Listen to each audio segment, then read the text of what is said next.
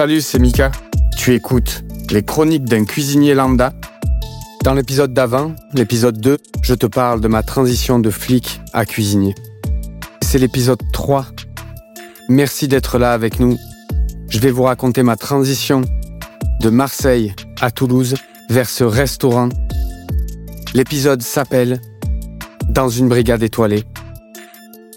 Tu remarqueras qu'à chaque épisode, tu auras une ambiance musicale composée exclusivement pour cette thématique d'épisode. Tu écoutes les chroniques d'un cuisinier lambda. Abonne-toi, mets des étoiles, ça nous aide pour le référencement. Allez, c'est parti. Fin d'année d'apprentissage. Un service qui s'est bien passé. L'équipe est contente. Je suis content. Je suis dans un bon état d'esprit et je rentre chez moi à pied. Il est une heure du matin. Il est une heure du matin et ceux qui connaissent, je dois faire le panier, Belzeus, Noailles, La Plaine. Que des quartiers sympathiques la nuit dans Marseille, premier arrondissement.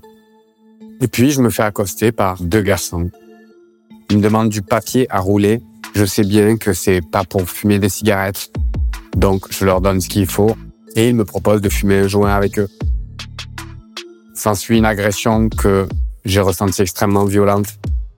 Ils m'ont dépouillé et j'en sors avec un grand sentiment de honte parce que, rappelez-vous, j'ai été flic et l'histoire que je me racontais, le masque que j'avais, c'était deux personnes. Ça me pose pas de problème s'il faut que je me défende. Chose que je n'ai pas fait. J'ai eu peur, je le dis. Je l'assume maintenant, j'en ai plus honte. J'ai eu peur pour ma vie ce jour-là et je me suis figé. Les officiers qui ont interpellé ces mecs quelques minutes après que je m'en sois extirpé, un d'entre eux était un copain de l'école de police. Première honte. Celui qui a pris ma déposition était un connard. Un connard jugeant. Deuxième fois. J'ai honte. Et j'emmagasine cette honte, cette colère.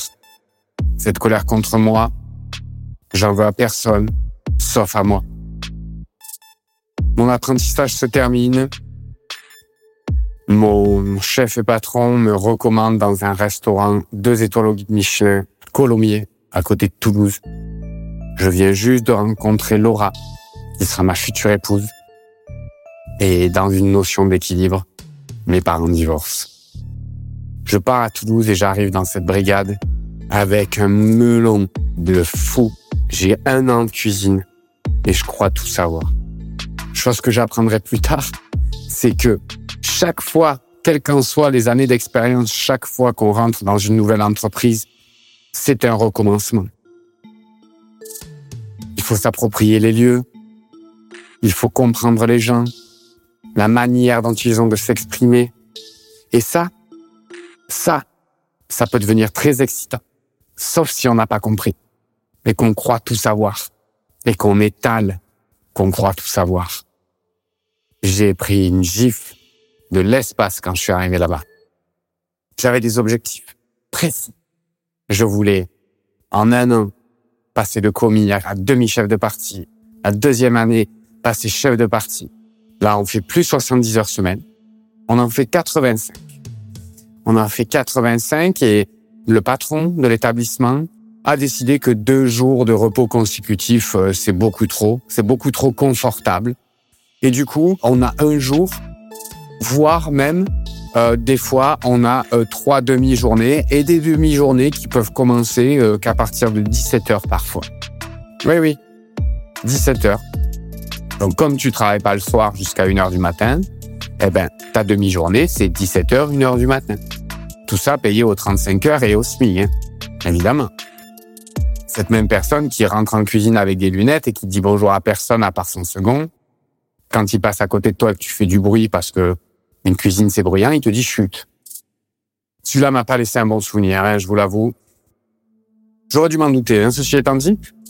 Le premier matin, j'arrive sur le parking, je vois une voiture pleine de buée, je vois deux gars qui en sortent. Et je leur demande par où on rentre. Ils m'indiquent l'entrée. Puis je demande à un deuxième, qu'est-ce que, pourquoi vous êtes dans une voiture? On m'explique que c'est les pâtissiers et qu'ils finissent tellement tard et ils commencent tellement tôt que des fois, ils prennent même pas la peine de rentrer chez eux. Et j'hallucine. Mais je suis dans un de macarons Michelin. Non, sérieux. Ça aurait dû être des signes. Quand j'arrive dans ce restaurant, je suis frappé par quelque chose que plus tard j'appellerai le syndrome du jeune cuisinier. C'est-à-dire que tu passes des mois dans une cuisine à prendre tes marques. Tu deviens bon dans cette cuisine. Tu connais l'espace, tu connais les produits, tu connais la manière de fonctionner des gens. Et quand tu changes d'entreprise, c'est tout un nouveau recommencement. C'est comme si on t'enlevait tes pieds et que tu devais marcher avec des nouveaux. Là, t'arrives, tu crois tout savoir. T'as un avis sur tout. Ta phrase préférée, c'est « Ouais, mais dans mon ancienne entreprise, c'était comme ça. » Tout le monde te regarde comme si t'étais un extraterrestre. Du coup, c'est extrêmement dur de se remettre dans une dynamique de groupe déjà installée. Voilà, ça c'est ce que j'appelle le syndrome du jeune cuisinier. Après, ça devient un jeu.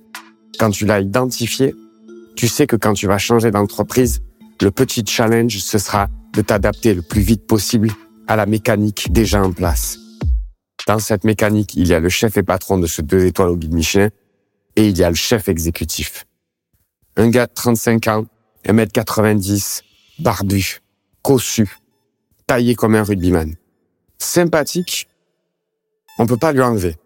Mais dans une période de vie très compliquée pour lui. Il vient d'avoir son premier enfant. Ça aura énormément d'importance pour moi, ce détail-là, parce que ce gars m'a ouvert en deux. Chaque fois que je bougeais une oreille de travers, je me le prenais en pleine gueule. Jusqu'au jour où, parce que je suis commis et que j'ai peu d'expérience, je sors un magret de canard du four trop tôt. Pétage de câble. Le gars se met dans une furie folle. Il en arrive même à me dire, dans sa furie, que si je recommence un truc pareil, il m'arrache la tête et il me chie dans le cou. Je suis choqué. Je suis sidéré par la violence qu'a déployé le mec pour un truc si peu important. C'est important, j'ai sorti la viande au mauvais moment. D'accord. Mais enfin, le gars s'est transformé en Jack l'éventreur. Suite à ça, moi j'ai de la violence en moi. Lui, il a de la violence en lui. J'ai franchement peur de péter un câble sur ma hiérarchie. Je m'étais juré que je ne me ferais pas parler comme à une herbe. Mais rappelez-vous ce petit détail, on en parlera. Il venait d'avoir son premier enfant. Il était sous l'eau. Dans cette cuisine, dans cette mécanique, il y avait aussi un second archétype du cuisinier. Raciste, misogyne, homophobe. Mais tout ça pour rigoler, bien sûr. Il ponctuait ses phrases toujours comme ça? Bah, je déconne. Non, frère, tu déconnes pas. Et il y avait cet Australien. Ce mec-là est le calme incarné. Malgré la charge de travail, malgré les heures, ça se voit qu'il prend les choses calmement et qu'il a du plaisir dans ce qu'il fait. Pendant que moi, chaque minute est une souffrance. J'hallucine un peu. Et il se trouve qu'on est dans le même appart-hôtel, on a les chambres attenantes, et on passe du temps à échanger. Lui avec son français tout pété, moi avec mon anglais tout fracassé. Et ce mec me pose. Ce mec me pose et me, me fait comprendre et me fait voir, me montre du doigt que, et je suis pas prêt à le comprendre à ce moment-là, que c'est moi qui me mets dans cet état-là. C'est pas la situation. Je l'ai choisi la situation. J'ai été un peu flougé sur la marchandise, mais je l'ai choisi la situation. Tu vois? Du coup, partant de là, ce gars-là devient un pote et je m'en souviendrai toute ma vie de ce gars-là. Je l'ai revu à la télé, figurez-vous. Il a participé à une saison de Top Chef. Et aujourd'hui, il a un restaurant pas très loin de chez moi, à une heure et quart. Il a une étoile au guide Michelin. Je crève d'envie de le contacter. Je vais le faire, je pense. Voilà, il se passe trois, quatre mois. Je suis fatigué. J'ai énormément de rage en moi. Énormément de colère. J'ai extrêmement peur de péter une durite sur un de mes supérieurs. Parce que dans ce monde-là, on se crame les ailes si on fait ça. On peut pas. C'est parfaitement interdit. J'aurais grillé ma carrière. Et ce qui devait arriver arriva.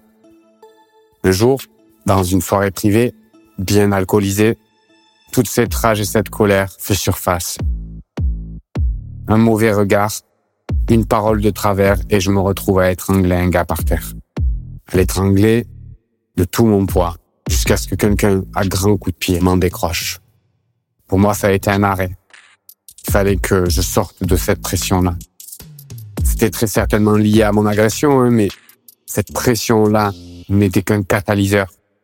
Et je pose ma démission pour m'entendre dire par ce gros con de chef patron de ce deux étoiles à Colomiers.